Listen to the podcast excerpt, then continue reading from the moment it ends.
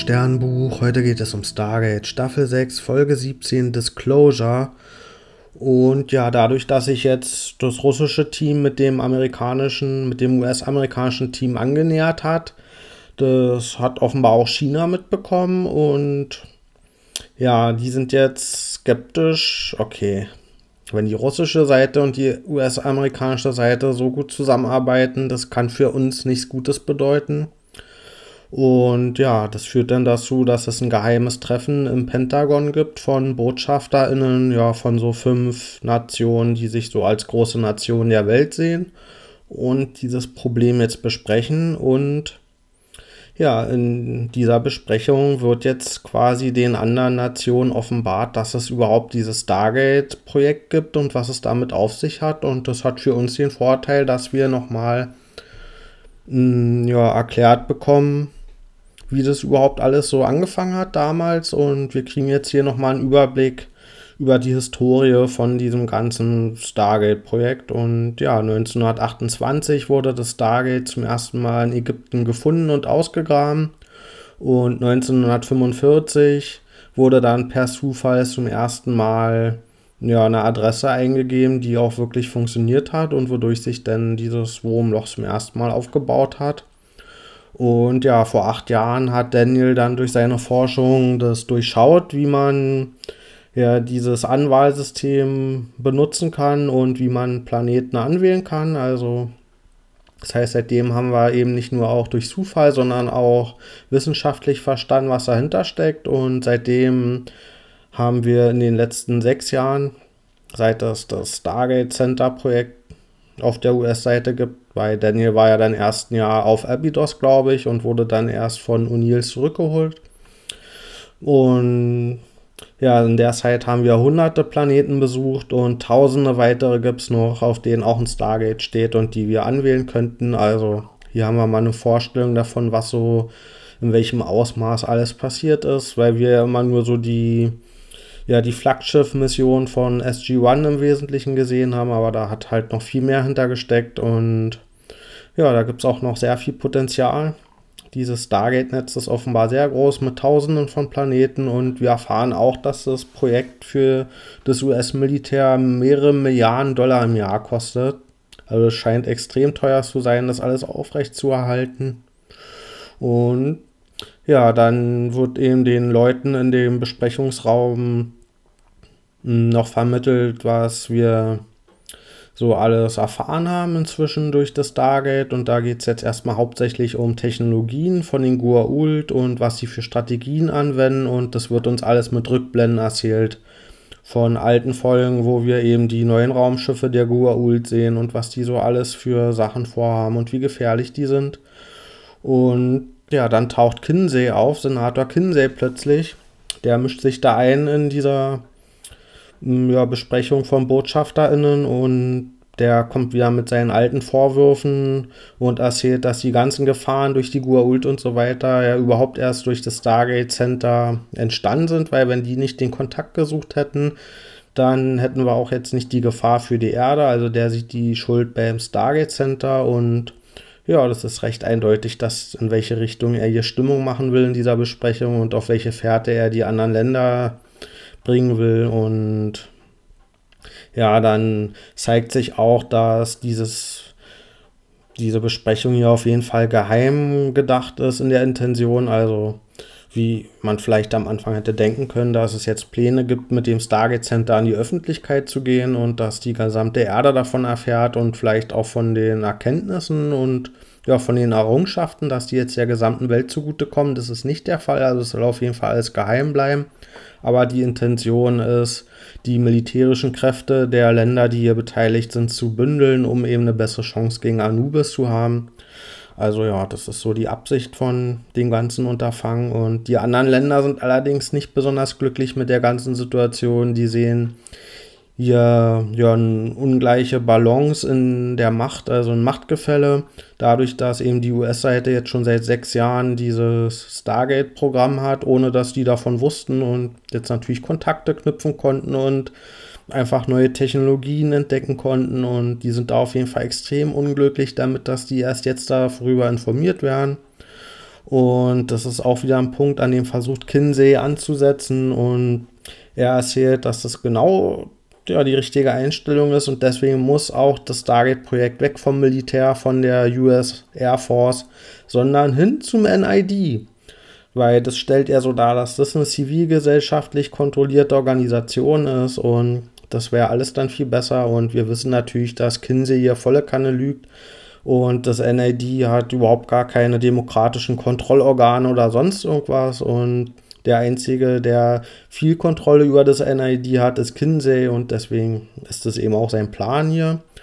Und ja, Hammond, der argumentiert dann dagegen und das wird uns wiederum mit vielen Rückblenden dargestellt, nämlich wie das NID in der Vergangenheit sehr rücksichtslos war und ja, andere Zivilisationen in Gefahr gebracht hat, indem es da Technologien geklaut hat und dass man denen auf gar keinen Fall vertrauen kann und ja, Kinsey, der schlägt dann wiederum zurück mit weiteren Rückblenden, nämlich von SG-1-Missionen, die alle Gefahr auf die Erde gebracht haben. Und ja, damit schießt er sich aber auch ein bisschen ein Eigentor, weil die Gefahren ja bisher alle abgewendet werden konnten. Und damit kann Hammond halt argumentieren, ja, okay, haben wir aber letztendlich auch alles gut gehandelt. Und am Ende sieht Hammond dann auch seine letzte und wichtigste Karte, nämlich Tauchtor auf.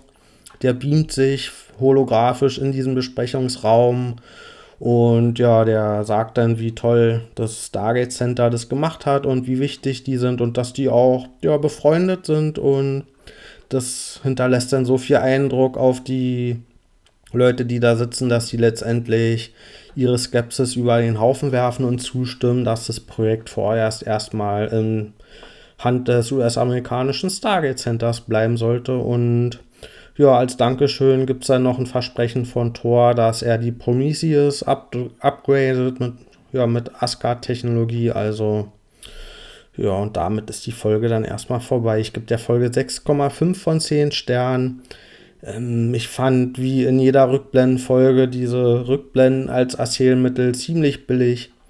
Und ja, gerade wenn man so die Folgen ja eh hintereinander wegguckt, dann ist es halt auch überflüssig, weil ich glaube, man kann den Leuten schon zutrauen, dass sie ein bisschen Erinnerungsvermögen haben. Und ja, ich hätte mir da erzählerisch andere Mittel gewünscht, die eben nicht einfach nur billige Rückblenden enthalten, sondern die sich da einfach neue Sachen ausdenken in der Inszenierung, mit dem man eben das vermittelt, was man da darstellen will. Und was ich mir aber vorstellen kann, dass die Folge durch diese vielen Rückblenden als Neueinstieg gut wären. Also falls jemand mal sich so einen Überblick über Stargate verschaffen will, ohne jetzt diese ganzen sechs Staffeln komplett zu gucken, kann man diese Folge gucken und hat dann einen recht guten Überblick, was es so damit auf sich hat und was so passiert ist. Und ja, vielleicht auch, wenn man eigentlich nur Stargate Atlantis gucken will und dann kann man die Folge auch gucken, so als eine der Schlüsselfolgen, um eben kurz zu wissen, was so vorher alles passiert ist. Dafür ist die vielleicht ganz gut. Und ansonsten gefällt es mir auch immer, wenn so politische ja, Interessen verhandelt werden. Und in dem Fall war mir das aber viel zu platt. Und alleine, dass sie am Ende alle überzeugt wurden von Thor, ähm, argumentativ hätte das ja eher ihre Skepsis verstärken müssen, weil mh, sie jetzt sehen, okay, die US-amerikanische Militärseite hat jetzt auch noch so gute Kontakte zu diesen technologischen überlegenen Alien-Spezies. Das macht das Machtgefälle ja noch viel stärker. Also eigentlich müsste das all ihre Bedenken noch viel mehr verstärken, anstatt sie alles zu besänftigen. Das fand ich nicht sehr überzeugend, wie hier die politischen Differenzen gelöst wurden. Und vor allen Dingen fand ich es schade, dass wir dadurch jetzt mal auch Konsequenzen verspielt haben, weil ich hätte mir schon gewünscht, dass es ihr vielleicht mal ein Ruck durchgeht durch dieses ganze Stargate-Konzept.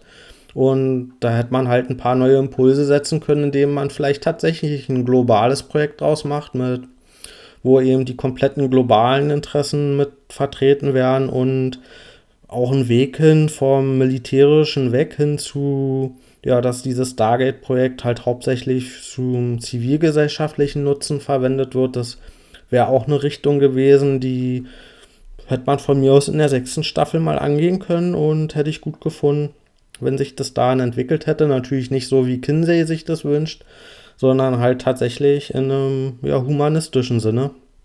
Und ja, ist hier für mich eine vertane Chance und für mich war das am Ende nicht so ein großer Gewinn, dass hier die US-amerikanische Militärseite dann alle überzeugen konnte, sondern ich hätte mir hier eine Öffnung global gesehen, hätte ich deutlich besser gefunden. Und ja, die Folge hat sich hier aus Sicht des Suspension of Disbelief auch keinen Gefallen getan, weil ja, das ist natürlich eine Science-Fiction-Serie, die oft auch trashig ist und die campy ist und die sich oft auch weit aus dem Fenster legt. Und natürlich ist es nicht glaubwürdig, wenn man da mit realen Maßstäben rangeht und wenn man da komplett drüber nachdenkt, müssten die eigentlich nach der zweiten Mission sagen, okay, das ist so viel Risiko, das können wir uns eigentlich nicht weiter erlauben und wir müssten das Projekt sofort einstellen und ja, das ist aber natürlich eine Action-Serie auch oder eine Science-Fiction-Serie, wo man ja erzählerisch sich Optionen freilassen will und dafür muss man halt manchmal ja den Realismus ein bisschen hinten rüberfallen lassen und es gibt einem dadurch natürlich auch Möglichkeiten, die Folgen ein bisschen vielfältiger zu erzählen, dass eben nicht immer alles ein bisschen oder komplett realistisch sein muss und gerade auch wenn wir mal auf andere ja, Gesellschaften stoßen, die halt manchmal oder die sind eigentlich selten komplett ausgearbeitet, sondern die funktionieren halt manchmal auch metaphorisch, aber dadurch sind die halt nicht überzeugend, dass die als Gesellschaft auch so funktionieren könnten. Und dadurch, dass die jetzt hier diesen, diese Konferenz haben, die das nach realpolitischen Maßstäben misst, da fällt es natürlich auf, wie Hanebüchen und wie weit hergeholt manche Erzählungen hier sind. Und ja, da hat sich die Serie jetzt hier für mich keinen Gefallen getan, damit das, das nach diesem Maßstäben hier alles mal reflektiert wurde. Und Stargate ist halt kein Expense, wo von vornherein ja alle Zahnräder geplant sind, die dann in, im Laufe der Staffeln so ineinander greifen und was halt irgendwie so komplett durchdacht ist, sondern das merkt man der Serie halt auch an. Die ist ein bisschen ja, wie ich schon gesagt habe, trashiger und auch ein bisschen offener und auch ein bisschen spaßiger und die hat so verschiedene Varianten auch im Ton. Die nimmt sich auch mal die Freiheit, ein bisschen lustig zu sein oder ein bisschen ja, zu eskalieren, das Ganze und sich dann da hinzusetzen und da so ein, ja, so, so einen politischen mm, ja, Kompromiss oder halt politisch auszuhandeln, wie gut man das dann jetzt findet, das kann natürlich dann nicht funktionieren, an so einer Unterhaltungsserie plötzlich reale Maßstäbe anzusetzen. Und deswegen gab es da natürlich auch so viele Widersprüche, die man dem Stargate Center vorwerfen konnte. Und das war aber alles auf einer Ebene oder zumindest zum Teil auf einer Ebene, was man der Serie für mich nicht vorwerfen kann und wo sie sich jetzt hier selbst ja keinen Gefallen mitgetan hat, das auf dieser Ebene selbst zu reflektieren, weil das eine Ebene ist, auf der die Serie ja gar nicht funktionieren will und kann.